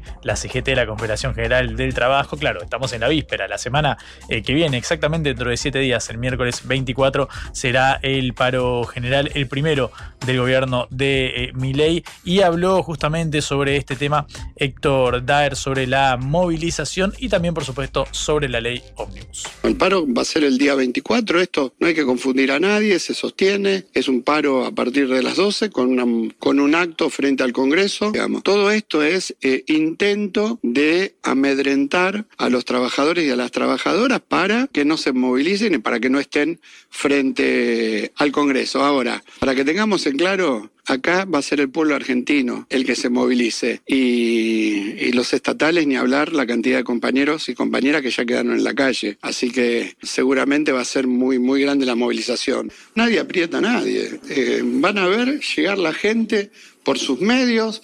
Es más, eh, el transporte va a funcionar hasta las 19 horas para que los compañeros vengan por su cuenta y se retiren por su cuenta, digamos. Bueno, básicamente está ahí la palabra del secretario general de la CGT, quien también habló y en este caso, claro, cargando un tinte algo más eh, combativo con el oficialismo, fue Pablo eh, Moyano, el dirigente camionero también de la eh, CGT, que en este caso arremetió directamente contra la ministra de Seguridad, contra Patricia Burrich. Recordamos su enfrentamiento casi a nivel personal, viene desde, desde hace tiempo. Recordamos que su padre, Hugo Moyano, presidente del Club Independiente, del cual vos eh, sos hincha, bueno, era presidente en aquel momento, claro, desde todo el PRO, desde la cúpula del PRO con Cristian Ritondo, con Néstor Grindetti, con la propia Burrich, impulsaron también esa batalla ahí en el mundo del fútbol. O sea que va por distintos andariveles esa relación. Bueno, Pablo Moyano se refirió a la ministra de Seguridad en estos términos. Creo que, va, se va a arrancar con un piso de 100.000 personas, ¿no? Porque son 100.000 milicos que nos va a mandar. Cuando se pone en la pantalla, viste, a mirar la pantalla, se cree que está, que es el presidente de Ucrania controlando la guerra. Lo que sí que es una provocación, va a querer armar un show mediático como Exacto. para implementar eh, seguridad. Exacto. Lo hizo con las multas, se- seguramente lo va a intentar, eh, parando los micros, subiendo al estilo de la dictadura militar, pidiéndole documentos a cada trabajador. Son laburantes los que movilizan. Eh, nosotros mo- movilizamos pacíficamente. Ella ponía bombas en los jardines de infantes, según el presidente. Bueno, creo que hay una diferencia, ¿no? ¿Quién, quién incita a la violencia?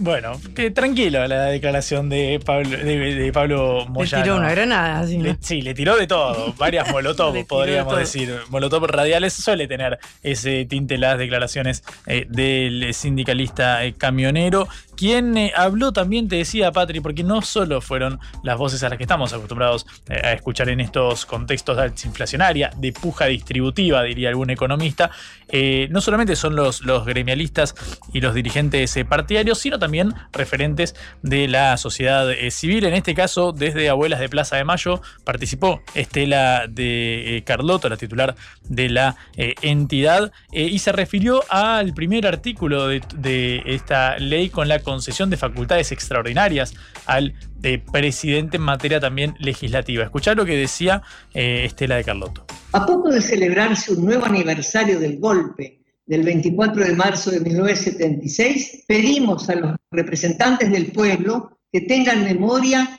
y rechacen esta denominada ley ómnibus. Es inaceptable que el Poder Ejecutivo pueda modificar una cantidad inédita de normas que afectarían derechos esenciales de todos los argentinos. Derechos esenciales como el derecho a la salud, a la vivienda, a la educación, a la cultura, entre tantos otros. La democracia nos garantiza la clara y necesaria división de poderes y la búsqueda de consenso- consensos.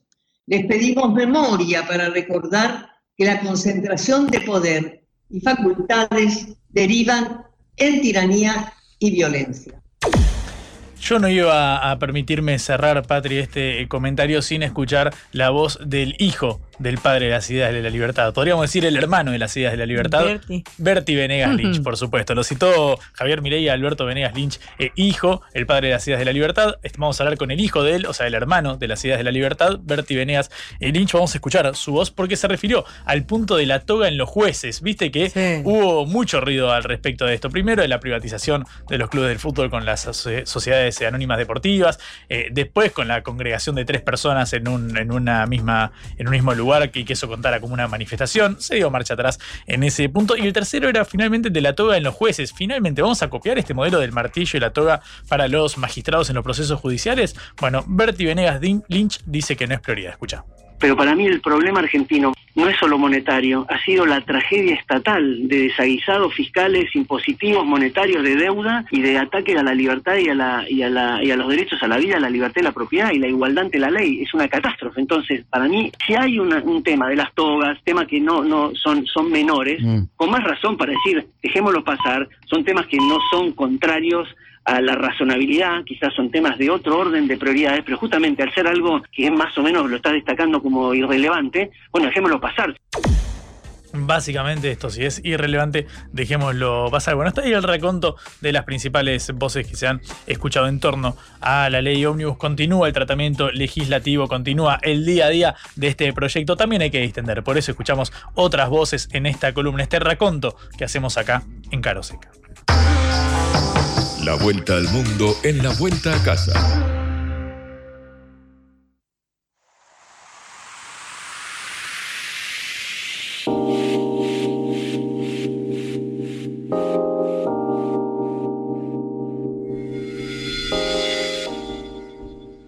hay un punto del eh, globo terráqueo o del mapa en el cual eh, la situación política ha llegado a una guerra que ya lleva varios años y que ha sido de las más sangrientas guerras que hay en este momento, aunque sin embargo no es el eje de todas las noticias.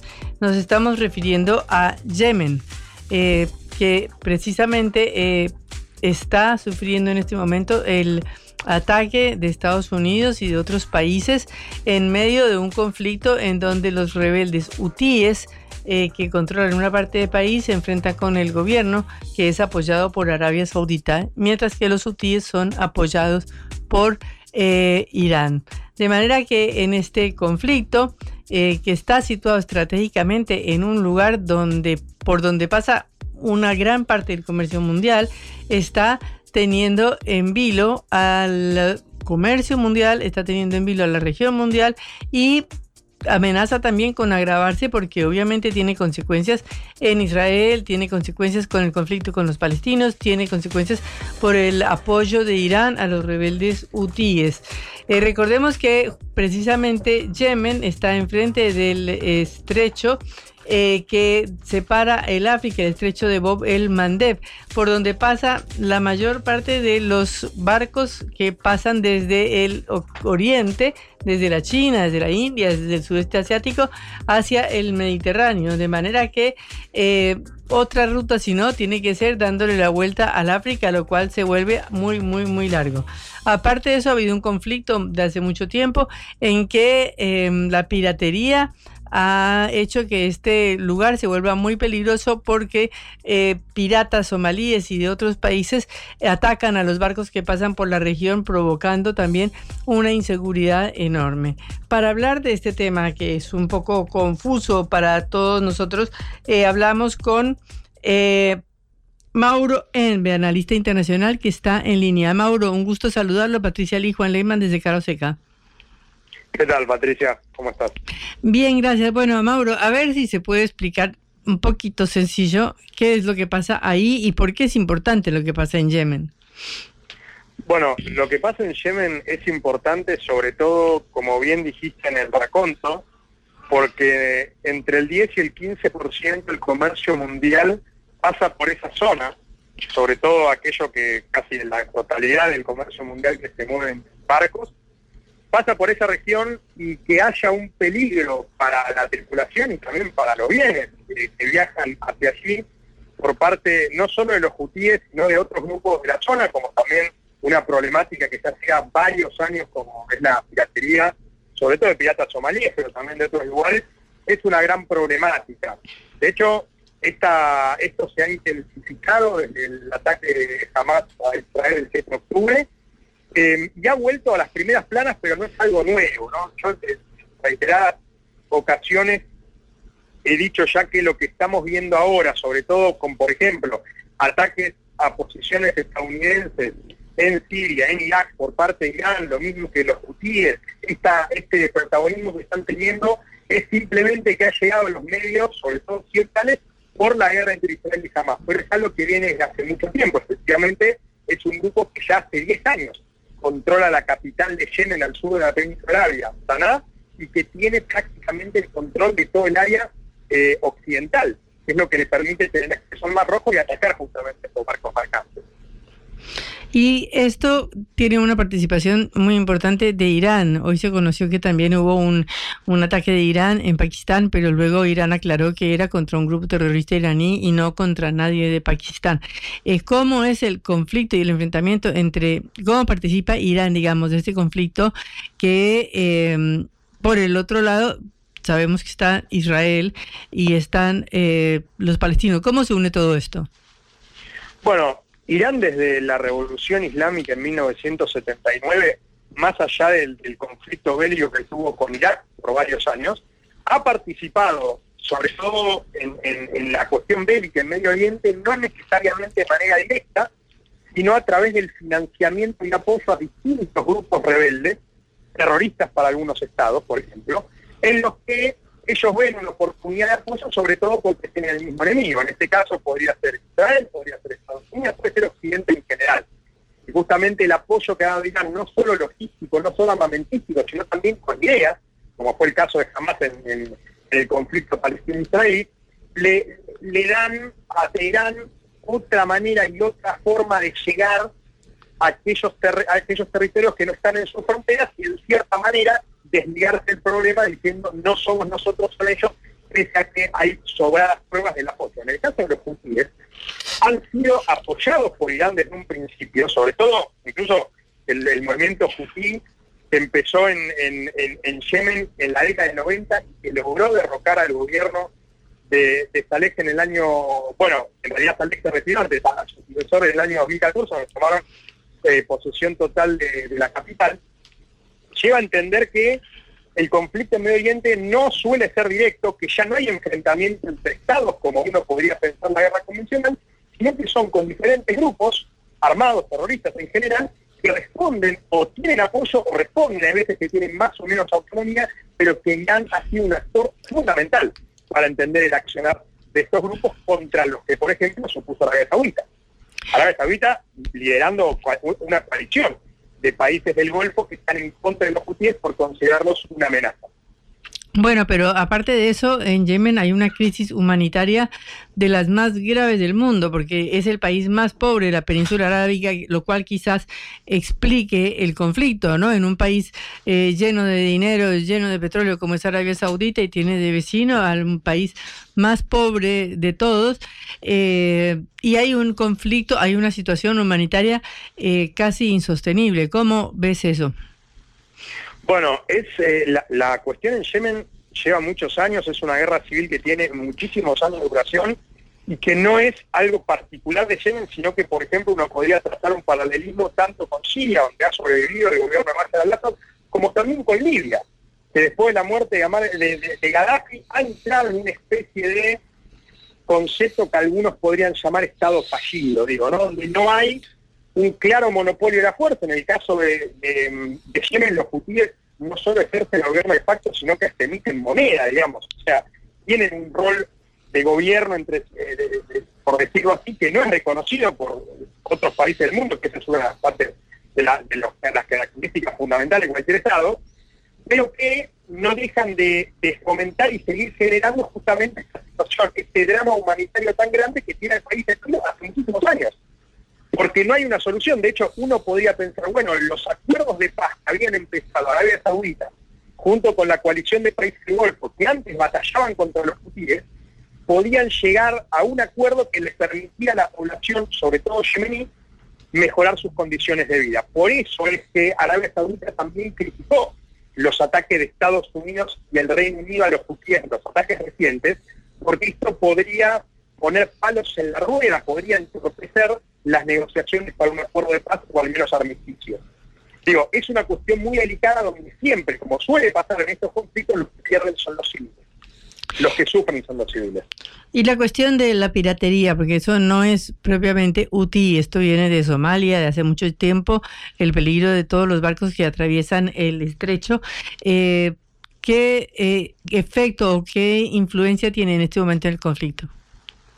Bueno, la piratería es algo que siempre estuvo. Yo creo que al comparar el fenómeno de la piratería junto con la toma de barcos por parte de los hutíes, incluso también por Irán, sobre todo en el estrecho de Hormuz, que es aquello que está del otro lado de la península arabia, el estrecho por donde se conectan el Golfo Pérsico con el Golfo de Oman, donde suele haber también incautación, incluso bastante conflicto marítimo. El caso de la piratería, si bien es algo que a nivel comercial es importante, yo no sé si lo destacaría necesariamente como parte fundamental de un conflicto geopolítico más grande.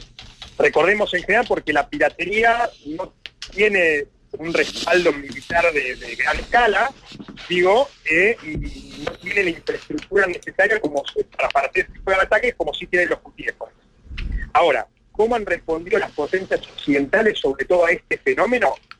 Con la disuasión, enviando sus flotas de guerra, sobre todo el Comando Central de la Marina de Estados Unidos y también del Reino Unido desde la base de Al-Ubaid en Qatar, que han intentado poner una especie de orden en esa región que, como digo, ya tiene varios años de eh, conflictividad, sobre todo con la incautación de barcos, con el ataque a barcos, por ejemplo, de bandera israelí o de dueños israelíes de bandera de otros países, y la, la piratería es un alimento más a este, a este contexto.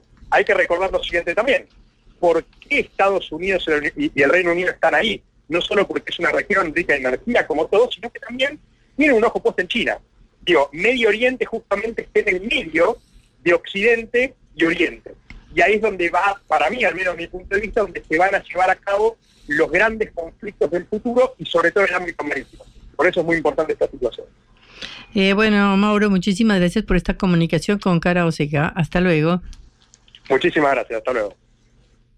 Era Mauro Ember, analista internacional, hablando del conflicto en Yemen, que es un peligro para el comercio mundial y que amenaza con unirse con la serie de conflictos que hay en la región, sobre todo el de Palestina e Israel, eh, y involucrando a una potencia como es Irán.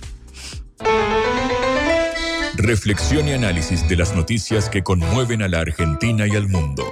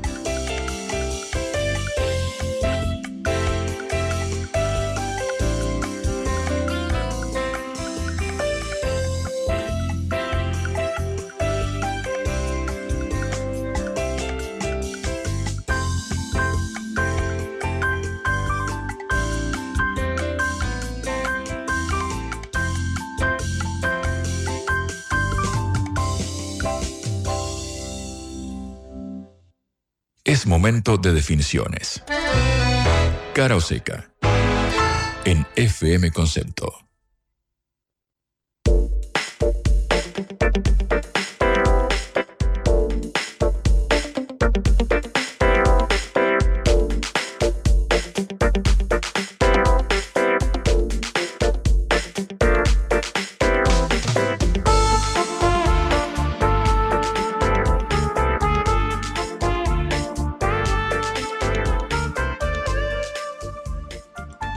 Bueno, Juan, novedades sobre el CONICET, sobre el Consejo Nacional de Investigaciones Científicas y Técnicas. Específicamente, Patri, así fue porque en el día de ayer el directorio del eh, CONICET, el organismo básicamente dedicado a la innovación y la ciencia, notificó que por cuestiones presupuestarias, atención, justo en medio de todo el debate que estamos viendo, sobre todo en el Congreso, se posponen las publicaciones de los resultados de becas y promociones para la carrera de investigador científico eh, y eh, tecnológico. Bueno, como no se aprobó la nueva ley de presupuesto eh, de 2024, que fue enviada al Parlamento en septiembre, mi ley anunció la prórroga del presupuesto 2023, no tiene los mismos fondos nominales, digamos, con un 200% de inflación, queda bastante atrás. Bueno, el directorio del CONICET le pidió al presidente del organismo, Daniel Salamone, nombrado justamente por el presidente Javier Milei, que realice las gestiones para que se adecue finalmente el presupuesto a estas instancias, obviamente carcomido por la inflación y licuado. Bueno, en ese eh, eh, marco, eh, ATE, la Asociación de Trabajadores del Estado, denunció que hubo 50 despidos en el CONICET. Hoy hace un ratito, a las 11 de la mañana, justo cuando empezamos el, programa, hubo un ruidazo ahí en la explanada del Polo Científico Tecnológico en reclamo contra estos despidos y sobre todo pidiendo la actualización de las partidas presupuestarias que estaban previstas en el presupuesto 2024, pero claro, como se prorrogó el del año pasado, quedó muy por detrás de la inflación y de lo que eh, debe reunir el CONICET para su normal funcionamiento. La otra cortita, Patri, volvemos al norte. Antes estábamos recorriendo lo que sucedía en el interior del país, ahora nos vamos al NEA, al noreste argentino, porque la provincia de eh, Misiones empieza a vacunar contra el dengue de manera gratuita. Atención, ya estaba disponible la vacuna, obviamente uno podía ir y aplicársela de manera privada, pero el Ministerio de Salud de la provincia de eh, Misiones dijo que va a aplicar la vacuna eh, japonesa eh, que para personas de entre 20 y 40 años. Kudenga se llama la aplicación, la, perdón, la, vacuna que será aplicada. Si nos fijamos en los últimos reportes del boletín epidemiológico del Ministerio de Salud, perdón que te hable en clave pandemia, no estamos en 2020 y que hay que leer el reporte de todos los días, pero lo cierto es que ahí en, Misiones hubo 116 casos en la primera semana de enero. Se aceleró la cantidad de casos eh, de dengue. Obviamente, como ya sabíamos y hemos hablado en extensión acá, el noreste del país es básicamente el que concentra, es el epicentro de la mayoría de los casos eh, de dengue. Si nos fijamos en el reporte eh, nacional, en el mes de diciembre, que son los datos que tenemos para eh, comparar, subieron 113% en la segunda semana de diciembre en relación a la primera semana. Es decir, se duplicaron y un cachito más. Eh, en ese caso, obviamente las provincias más golpeadas son la del noreste, Chaco, Formosa, encabezan el ranking. Lo bueno, la buena noticia es que al menos se impulsa la vacunación gratuita eh, desde el gobierno de Misiones contra el dengue. Veremos si otras eh, provincias replican esta iniciativa del gobierno norteño. Antes de pasar a un comentario de otro eh, orden, ya se aprobó en la legislatura riojana la emisión de 22.500 millones en cuasimonedas. Se llama BOCADE, como hablábamos al principio del programa, así que actualizamos la información. Bueno, hay una noticia que ha mm, recorrido los medios internacionales y es que Karim Benzema, el famoso jugador eh, de la selección francesa eh, y del Real Madrid, demandó por difamación, socavo de honor y reputación a un estrecho colaborador del presidente Emmanuel Macron. Y esto por la posición del jugador sobre el conflicto en Palestina. El ministro del Interior de Francia, Gerald Darmanin, había dicho que la estrella del Real Madrid tenía vínculos notorios con los Hermanos Musulmanes, una organización que Francia considera terrorista.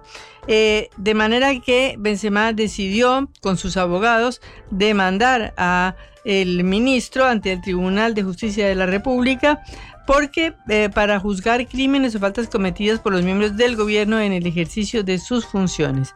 Eh, lo considera que es una división de la sociedad francesa y que es todo lo contrario de lo que debería esforzarse por hacer un político y especialmente a un ministro.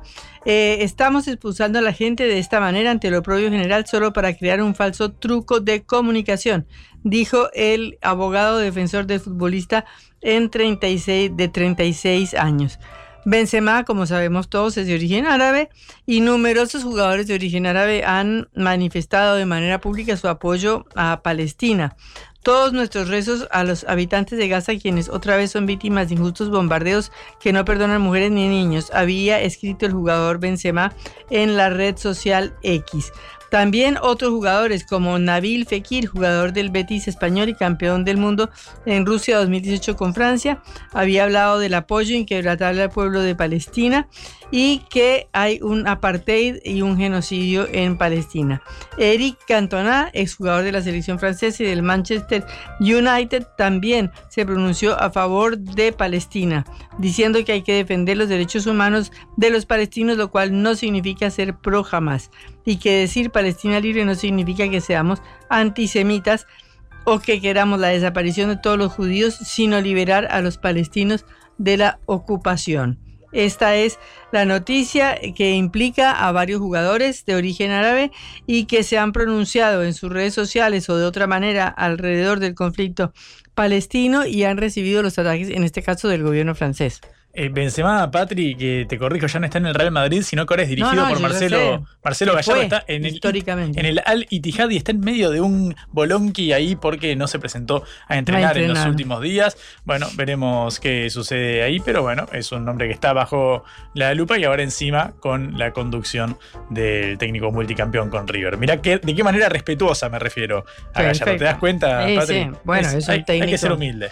Un técnico de talla internacional, así que. Y para, hay una cortita con respecto a eso. eh, eh, Lionel Scaloni, todo indica, va a dirigir la Copa América de la selección ahora este, este año. Viste que se había puesto en duda su continuidad. Bueno, todo está encaminado, Patri, para que la escaloneta vuelva a brillar con su eh, dirigente, con el director de la orquesta, ahí llevando a cabo cada una de las indicaciones del equipo campeón eh, del mundo y que tiene al mejor jugador del mundo, como lo ratificó la FIFA al darle nuevamente el premio de Best a Lionel Sí, ya Andrés es Messi. como una costumbre, ¿no? Ya Mira, hay un. eh, va tres veces seguidas que gana el mismo premio. El periodista Juan Pablo Barsky dice que se trata de la rutina de lo extraordinario, Patri, lo que hace Lionel Messi. En este caso, sí, hay algunos que decían, bueno, pero pará, después del Mundial, Messi era el que merecía ganar la- el, el premio eh, de Best, digo, jugando en una liga menor como Claro. es la MLS.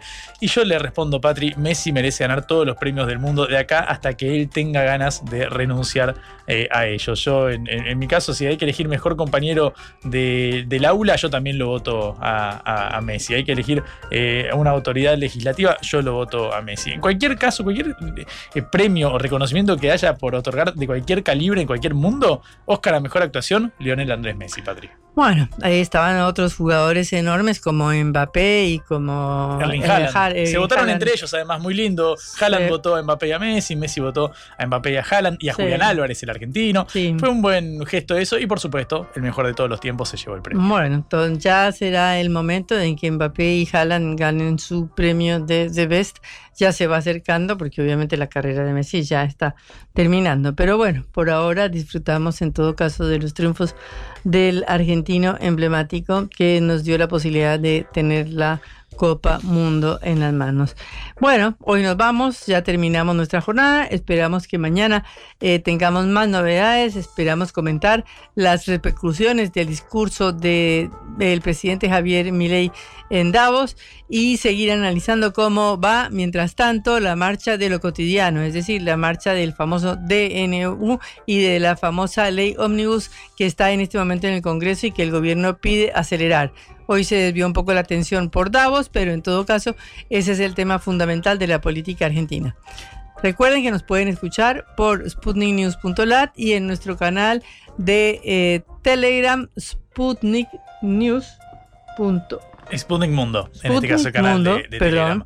El canal de Telegram pueden seguir eh, la actualidad internacional.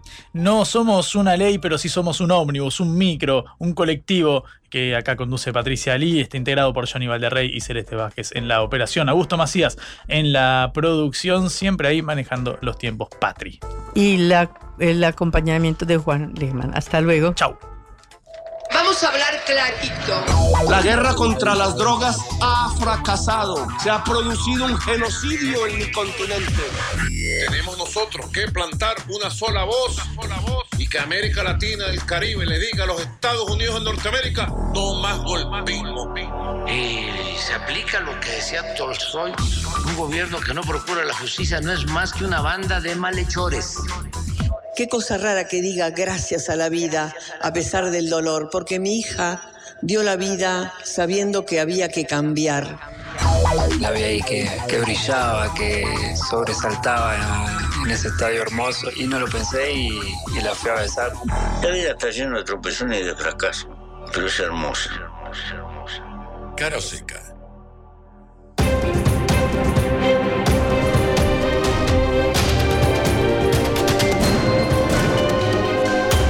Radio Sputnik. Contamos lo que otros callan.